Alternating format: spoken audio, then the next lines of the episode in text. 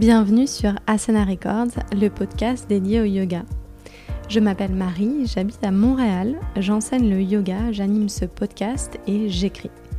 D'ailleurs, entre parenthèses, si vous souhaitez recevoir votre billet mensuel dans lequel je vous partage mes pensées du moment, rendez-vous sur asanarecords.com sur l'onglet Infolettre. Mais tout de suite, place à mon invité du mois, Sylvie Lefranc. À l'occasion de la sortie de son livre Je m'initie au yoga du visage aux éditions Le Duc, j'avais envie d'en savoir davantage sur les bienfaits de cette pratique et sur les liens que l'on tisse avec le yoga comme on le connaît dans nos pratiques actuelles. Alors plutôt que de résumer sa méthode comme étant anti-âge et au passage souligner que l'expression devrait être bannie de notre vocabulaire, car après tout, pourquoi est-il si compliqué de savourer chaque décennie pour ce qu'elle a à nous apprendre?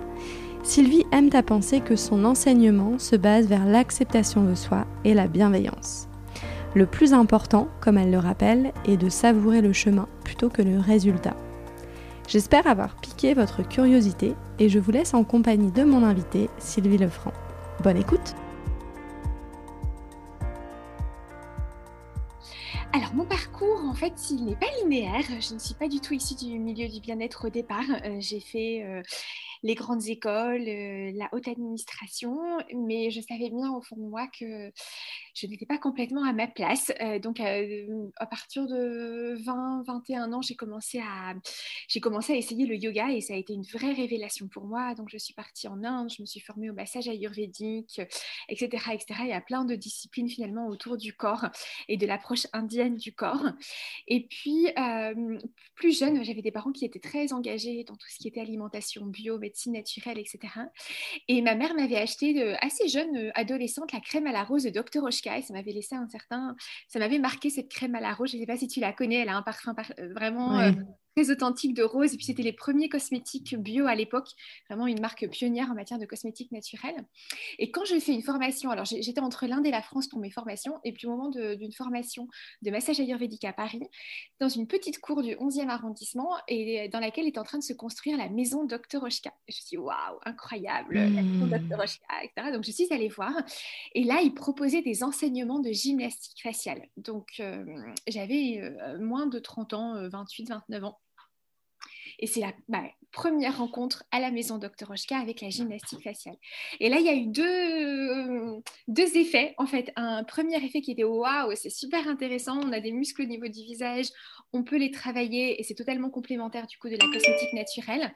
Et puis un deuxième effet qui était c'est très rébarbatif, c'est très ennuyeux et en fait, je n'avais pas une motivation très grande. Alors, quand on a moins de 30 ans, on n'a pas vraiment besoin de faire de la gymnastique faciale. Au fond, mmh.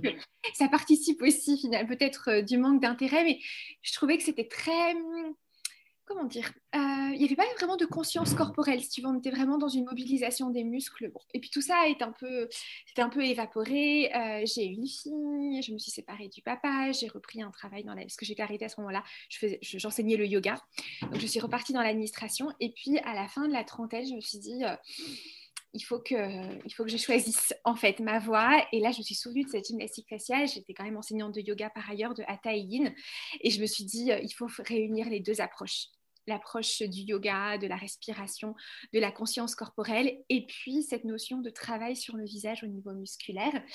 Et c'est comme ça, il y a ma fille qui est à côté. et voilà. Bonjour. Et ça. Et c'est comme ça que, et c'est comme ça qu'est né le projet de yoga du visage. Alors bien sûr, je n'étais pas la seule à, à faire du yoga du visage, je me suis un peu renseignée et j'ai vu qu'aux États-Unis, au Royaume-Uni, au Japon, ça existait. Donc après, je me suis dit, bon, bah, il faut que je me forme. Euh, moi, je me suis formée auprès de Daniel Collins euh, en Angleterre. Et j'ai fait évoluer les choses de manière à avoir aujourd'hui ma propre approche euh, de la discipline. Aujourd'hui, tu es la référence en France pour tout ce qui est yoga du visage, en fait. C'est toi qui as amené cette méthode euh, en France.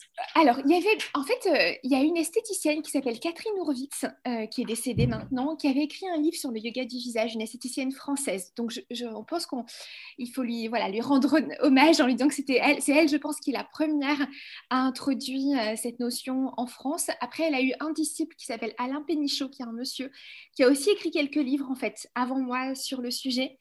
mais il avait une approche un peu différente. Lui, il avait une paralysie faciale, donc il était venu au yoga du visage pour justement rétablir la mobilité sur son visage après cette paralysie. Mais disons que moi, je suis arrivée, je pense, à un moment euh, opportun. Finalement, j'ai eu la chance mhm. de, proposer quelque chose d'un peu nouveau par rapport aussi à ce qui existait. Je pense que je travaille beaucoup sur le corps, en fait, dans les approches et beaucoup sur les émotions, chose qui était, qui était moins présente dans, par exemple, Daniel Collins ou Catherine Urwitz ou Alain Pénichot, etc. C'est ce que j'allais te demander. Euh, alors, tu disais euh, au tout début qu'à moins de 30 ans, on s'intéresse pas forcément et il n'y a peut-être pas non plus d'intérêt. Alors, pourquoi on en vient euh, à, pratiquer le yoga du visage Moi, le, premier aspect, là, comme ça, avant de m'être renseignée, je me disais que ça devait être quelque chose d'anti-âge. Oui, alors, en fait, c'est quelque chose d'anti-âge puisqu'on dit, bah, OK, les muscles s'affaissent. Donc, si on tonifie les muscles, on va contrebalancer cet affaissement musculaire. On a des rides d'expression. Finalement, nos rides d'expression sont aussi d'origine musculaire. Donc, si on travaille musculairement, et les rides d'expression, elles ont tendance à disparaître beaucoup plus facilement quand on est jeune. Même si on contracte, on contracte, on contracte. Après, quand on relâche, tout revient en place. Et puis, avec le temps, bah, ça revient beaucoup moins en place et, on reste marqué. Donc, c'est vrai qu'il y a une notion anti-âge. Mais si tu veux, c'est vrai qu'aujourd'hui, j'évolue beaucoup moi-même aussi dans mon parcours d'enseignant de yoga du visage parce que finalement, je me dis, mais anti-âge, être anti-âge, c'est un peu être anti quelque chose de complètement naturel. C'est terrible. Je, tu me fais penser que l'expression est, vraiment mal choisie. Euh. Mais, mais c'est intéressant que tu, mm. la, tu vois, parce que je me dis finalement, non, nous, on est avec la vie, en fait, dans le yoga du visage d'une certaine façon. Et euh, mon souhait le plus grand, c'est vraiment d'amener mes élèves à se réconcilier avec leur âge. Parce qu'il y a des personnes, tu vois, qui viennent me voir en alternative à la médecine esthétique, ou en complément, etc., et qui me disent parfois, j'ai envie d'avoir l'air euh, d'avoir 20 ans de moins que mon âge. Et je dis, mais en fait, euh, pourquoi en fait, pourquoi est-ce que c'est si douloureux euh, d'avoir 50 ans quand on est une femme aujourd'hui? Pourquoi est-ce qu'on n'a pas le droit d'avoir 50 ans? Bah si, en mhm. fait, on a le droit et on a même le droit d'être heureuse d'avoir 50 ans et, de, se sentir bien, de se sentir bien et de le savourer parce qu'en fait, on a plein de choses à apporter à la société quand on est une femme de 50 ans et on a plein de choses à s'apporter à soi aussi en fait à ce moment-là. Et c'est vrai qu'aujourd'hui, bah, j'ai plus orienté finalement mon enseignement vers l'acceptation alors, bien sûr, on travaille sur les rides, bien sûr, on cherche à lisser au maximum, bien sûr, on a envie d'avoir des super volumes au niveau des joues, des lèvres, etc. Mais ça, en fait, d'une certaine façon, c'est que la porte d'entrée. Et puis derrière, c'est se dire, mais waouh, mon corps, il est merveilleux. Mon visage, il est merveilleux. Peut-être que quand j'étais plus jeune, j'avais envie de changer telle ou telle chose. Mais aujourd'hui, je peux réaliser qu'en fait, c'est exactement le visage dont j'avais besoin. Et que ce visage, je vais l'honorer, je vais le chouchouter mmh et en prendre soin. Mais pas en allant contre lui, mais en étant pour lui et avec lui. Et ça, je trouve que quand on arrive à installer ça dans son quotidien, quand on rentre dans la salle de bain, c'est plus du tout cette, euh, euh, cette espèce de, moment un peu critique où on se regarde dans le miroir et on se dit ah là là, j'ai quand même pris un coup de vieux ou ma peau, quelle horreur, etc. etc. Mais on se dit waouh, c'est un petit moment sacré que je vais me consacrer. Et ce moment, il est précieux et je le savoure pas tant parce que je veux des résultats, mais parce que je le savoure en tant que tel. Et ce que je dis à mes élèves, c'est que dans le yoga du visage, le plus important, c'est de savourer le chemin bien plus que les résultats. Les résultats seront là, mais le chemin est beaucoup plus important. Et pour revenir justement sur l'approche émotionnelle, nos muscles du visage sont des muscles d'émotion. Donc, euh, plus on a des émotions douloureuse, plus le visage va être marqué. Il ne s'agit pas bien sûr de ne pas avoir d'émotion et de dire ah, il n'y a que si ma vie est parfaite que je veux un visage parfait. ça ne fait pas partie du contrat. Mais de se dire que si on a une émotion, on a le droit de l'avoir, mais les émotions qui sont les plus toxiques finalement sur le visage sont des émotions négatives que l'on a envers soi parce qu'elles, elles sont là tout le temps. Les autres, ils viennent, ils vont autour de nous. Bon, bah, mhm. c'est bien que dans la vie, il y a plein de personnes qu'on rencontre euh, qui, à un moment donné, compte, après disparaissent de notre environnement, etc. Et en général, les émotions que l'on nourrit envers l'environnement extérieur, elles peuvent s'évaporer celles que l'on nourrit négativement envers nous, elles sont tout le temps là. Euh, on est tout le temps avec nous. Donc, si on est en, fâché contre soi. si on cultive, bien sûr, euh, comme tu dis, la négativité, etc., forcément, ça va se, retranscrire euh, sur le visage. De même que si on, respire la joie. Exactement, ça. Et si tu veux, euh, il y a un article qui est sorti dans un magazine Elle en France, là, il y a trois semaines à peu près, qui était euh, des témoignages de femmes qui avaient eu recours à la médecine esthétique. Et il y en a une qui disait J'ai demandé au médecin de retirer la tristesse de mon visage. Et ça, ça m'a beaucoup interpellée par rapport à nous, notre travail en yoga du visage, où finalement, on ne va pas retirer la tristesse, entre guillemets, artificiellement, parce que le visage est le reflet de nos émotions. Donc, si on a retiré artificiellement la tristesse, quand, les injections auront terminé leur euh, effet, la tristesse reviendra. Et dans le yoga du visage, finalement, on essaye de rendre le visage lumineux parce qu'on essaye de guérir cette tristesse à l'intérieur de manière à ce que la personne soit bien. Et du coup, finalement, son visage reflètera ce bien-être qu'elle a à l'intérieur. Donc, anti-âge, oui. Mais, Je t'écoute. Mais différemment, en tout cas.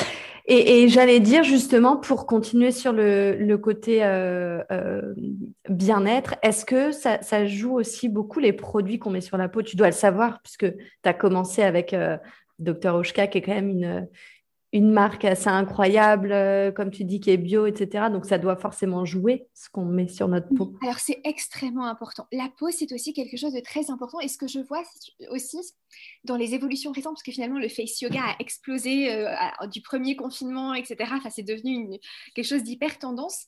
Mais c'est vrai que la peau est un peu négligée dans le processus. Si on y va, on tire, on lift.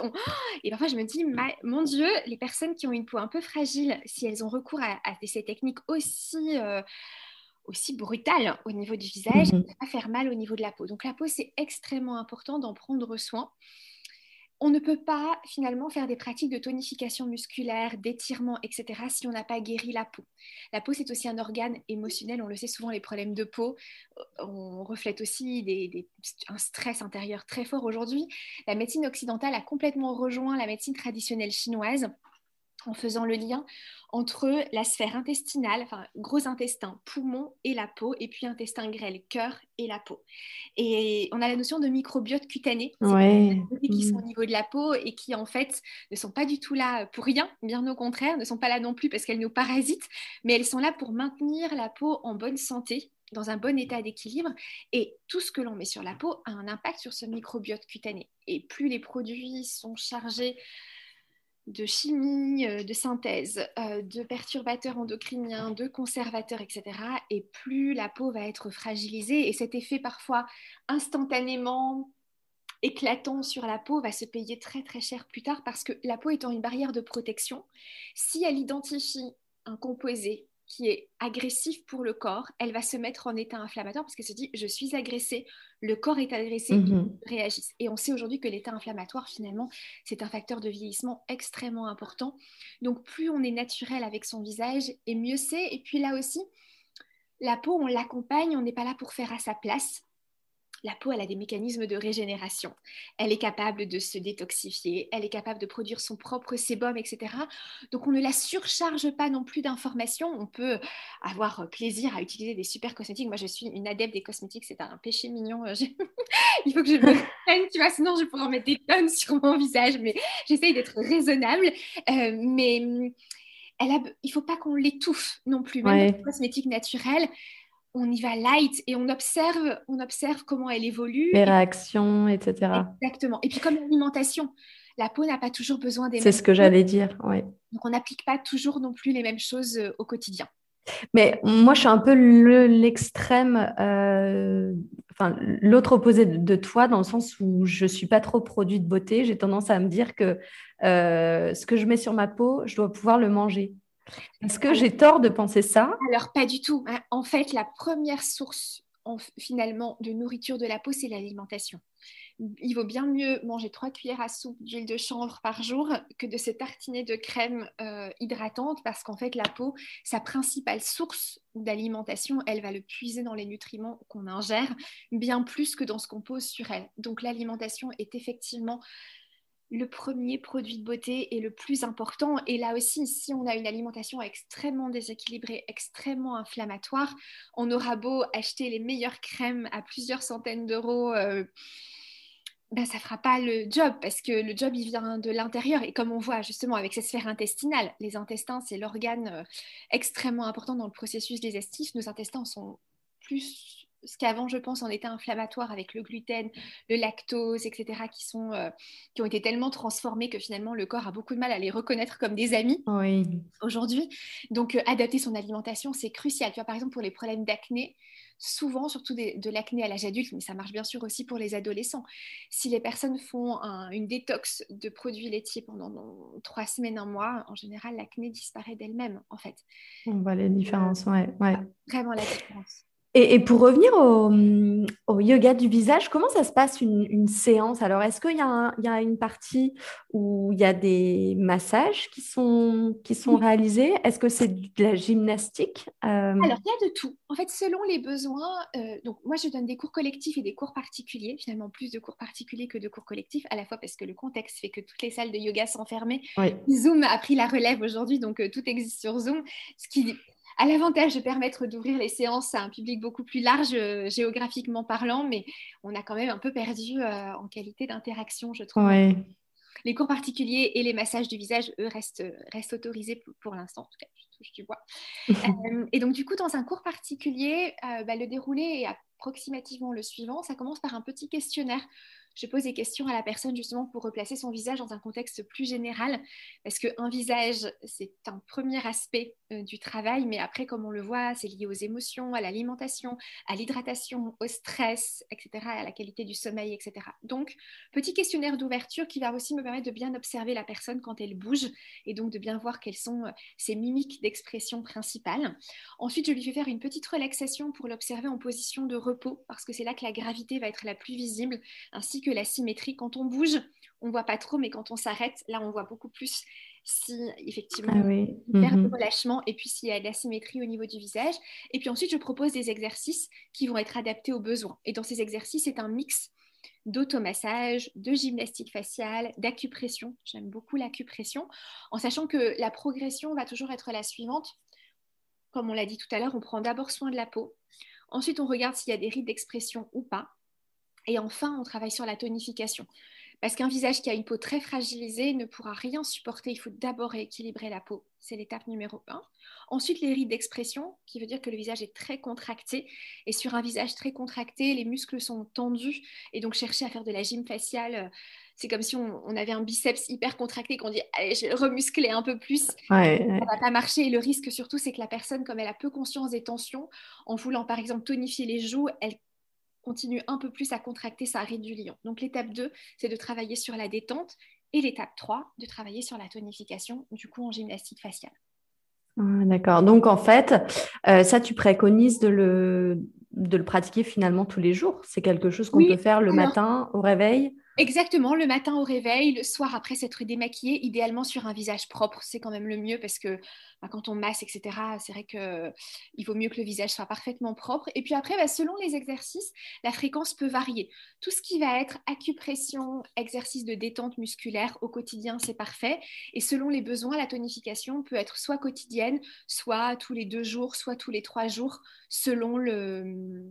comment dire selon les besoins. En fait, les besoins, ouais, Et alors, je, me fais un peu euh, l'avocat du diable, mais qu'est-ce que tu dis à toutes ces personnes qui sont très euh, attachées aux significations du yoga, etc., au yoga traditionnel, euh, et qui, pourraient penser qu'on on met un peu du yoga de partout? Pourquoi avoir appelé ça, par exemple, le yoga du visage?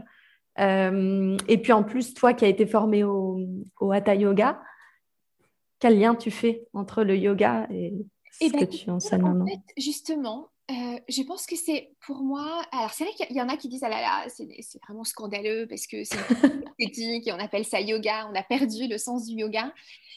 En fait, si tu veux, dans la mesure où ça nous conduit à nous reconnecter au corps, ça nous conduit à nous mettre à l'écoute de nos émotions, ça nous conduit à nous accepter pleinement, ça nous conduit à être dans le présent en disant Mais finalement, ce moment que j'ai dans ma salle de bain, euh, c'est presque une méditation en fait. Avec moi, je suis reconnectée, je respire beaucoup, il y a énormément de respiration. D'ailleurs, qui viennent du yoga, un hein, Kapalabhati, la respiration alternée, Brahmari. Euh, Donc ça, tu le fais dans un cours de yoga du visage? Complètement, tout à fait. Tout ça fait partie d'un cours de yoga du visage aussi, à la fois pour les aspects émotionnels et physiques. Tu vois, par exemple, Kapalabhati, c'est extraordinaire pour masser le ventre avec les contractions, pour dégager la sphère des poumons et donc si on a notre grille de lecture médecine chinoise, poumon, gros intestin, éclat de la peau, c'est la respiration parfaite pour stimuler l'éclat de la peau. Donc il y a plein de choses comme ça qui vont être excellentes. La respiration du guerrier, parfaite pour les problèmes d'affaissement musculaire, parce que c'est une respiration qui va donner de la force. Et en général, les personnes qui souffrent d'un affaissement musculaire très intense sont des personnes qui ont qui ont un déséquilibre rat-estomac et qui n'ont qui ont pas beaucoup d'estime d'elles-mêmes, qui sont très anxieuses, très angoissées, tout leur fait peur. Et avec la respiration du guerrier, on vient réveiller leur force et donc ça va les aider à compenser ça.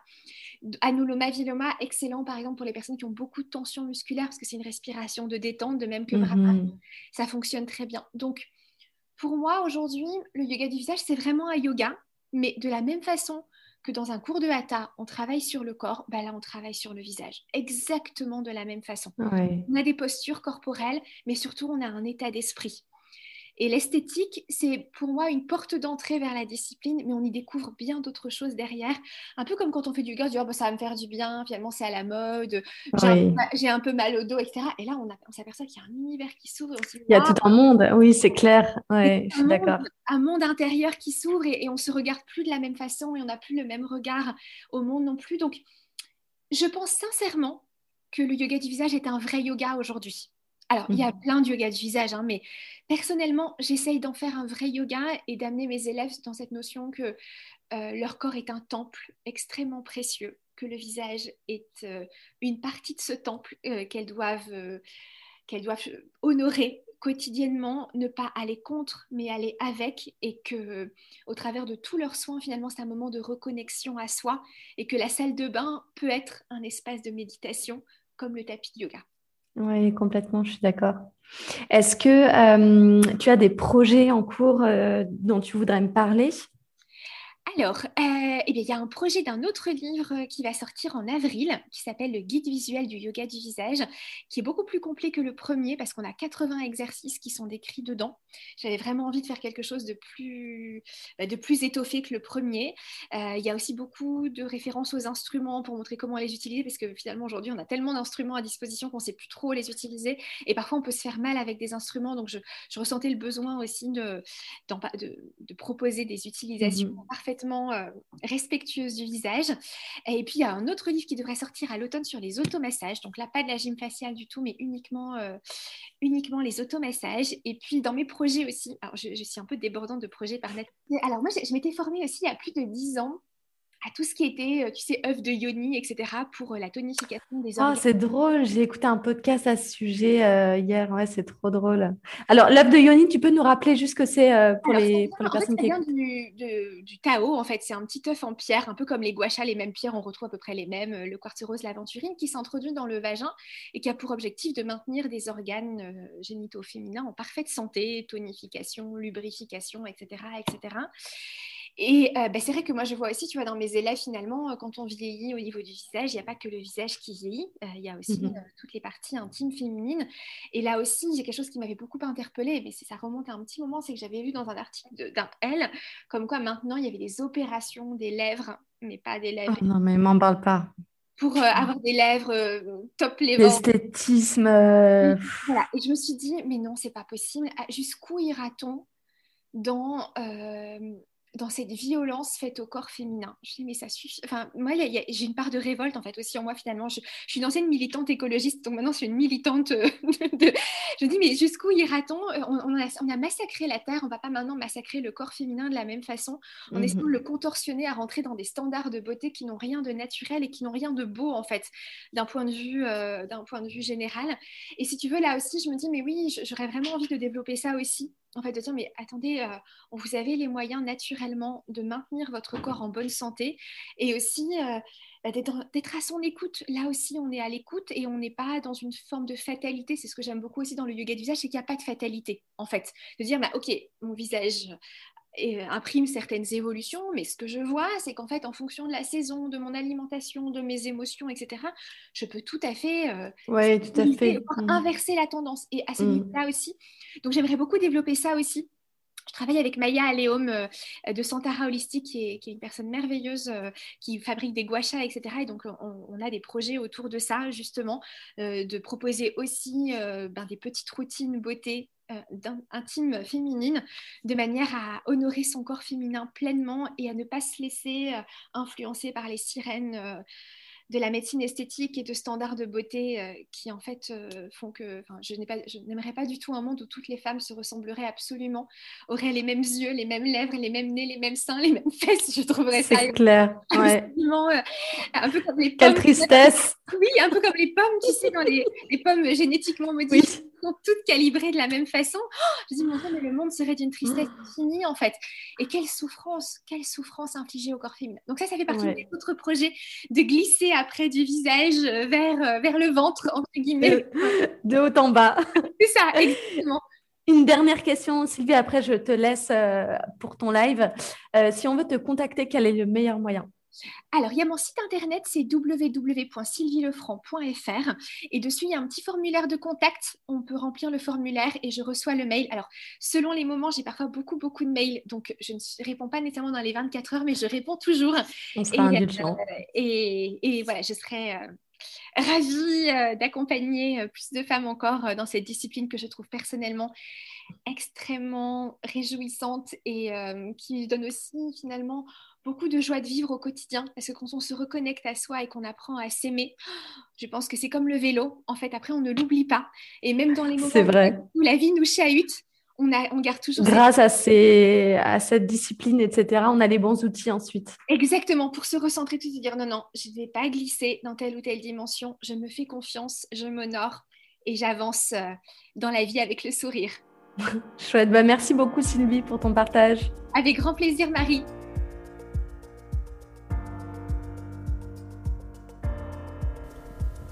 Vous trouverez tous les liens utiles de l'épisode sur le site du podcast sur asanarecords.com slash podcast.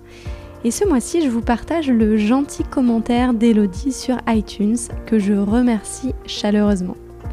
Échange de qualité avec de belles personnes du monde du yoga, j'ai découvert de nouvelles possibilités dans ma pratique grâce à Asana Records. Merci Marie.